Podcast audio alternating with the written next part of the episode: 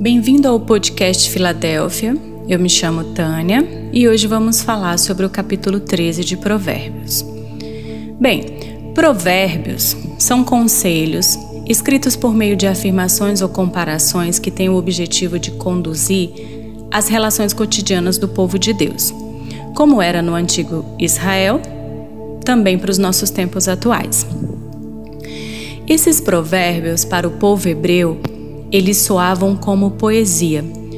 E uma poesia diferente da ideia que a gente tem de poesia contemporânea, porque normalmente se apresenta em rima.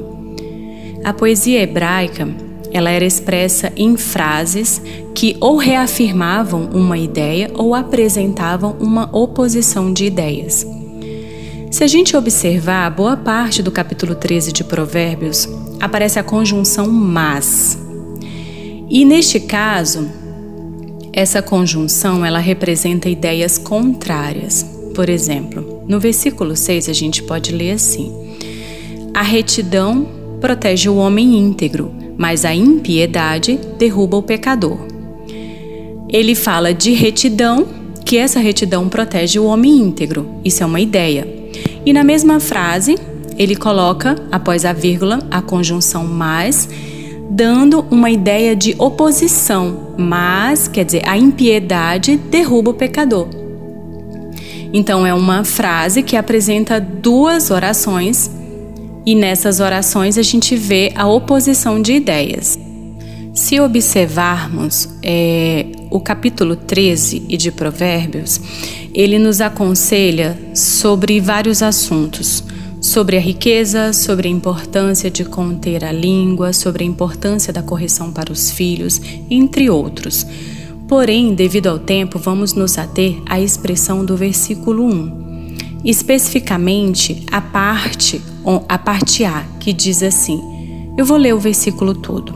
O filho sábio acolhe a instrução do pai, mas o zombador não ouve a repreensão.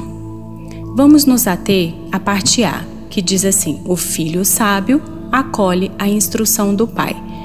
Quando lemos as Escrituras, precisamos ter em mente que toda a Bíblia aponta para Cristo, seja no Antigo Testamento ou no Novo Testamento, em todos os seus capítulos, em todos os seus versículos, toda a história do povo de Israel aponta para Cristo. Para a gente aplicar esse conselho do versículo 1, a parte A, a gente precisa de um referencial perfeito. E esse referencial não é nenhum ser humano. Esse referencial é Cristo. As nossas imperfeições nos tornam incapazes de seguir os conselhos simples, como este conselho: Filho sábio, acolhe a instrução do Pai. Então, quando a gente olha para Cristo, podemos nos espelhar nele que foi sábio desde o princípio quando escolheu servir a Deus, quando escolheu cumprir o que o Pai lhe havia ordenado. Como filho, ele cumpriu a sua missão de maneira sublime e perfeita. Quando fixamos os olhos em Cristo, nos deparamos com as nossas fraquezas, com as nossas limitações e entendemos que sem Jesus jamais poderíamos ser chamados filhos de Deus como o próprio versículo no comecinho nos chama de filho.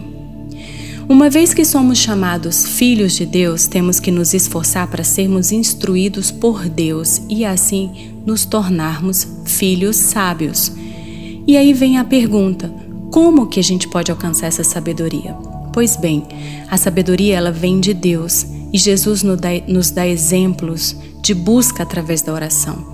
Quando nós oramos, nos sentimos mais próximos de Deus, o que nos possibilita escutarmos a Sua voz. Sim, é possível ouvir a voz de Deus em meio a uma tempestade. É possível ter paz em meio à tribulação. É possível ter consolo mesmo que os nossos desejos não sejam realizados. Nós seremos filhos sábios quando escutarmos e obedecermos a instrução do Pai quando acatarmos a palavra do Senhor e confiarmos de todo o coração que os seus caminhos são maiores e bem melhores que os nossos. Nós seremos filhos sábios que escutam a instrução de Deus quando compreendermos que céus e terra podem passar, mas a palavra do Senhor, ela permanece para sempre. Que Jesus nos abençoe e que nós possamos ser filhos sábios com a instrução de Deus para as nossas vidas. Não deixe de acompanhar os podcasts da Igreja Batista Filadélfia de Águas Claras. Em breve publicaremos o próximo capítulo ou o próximo estudo. Até lá!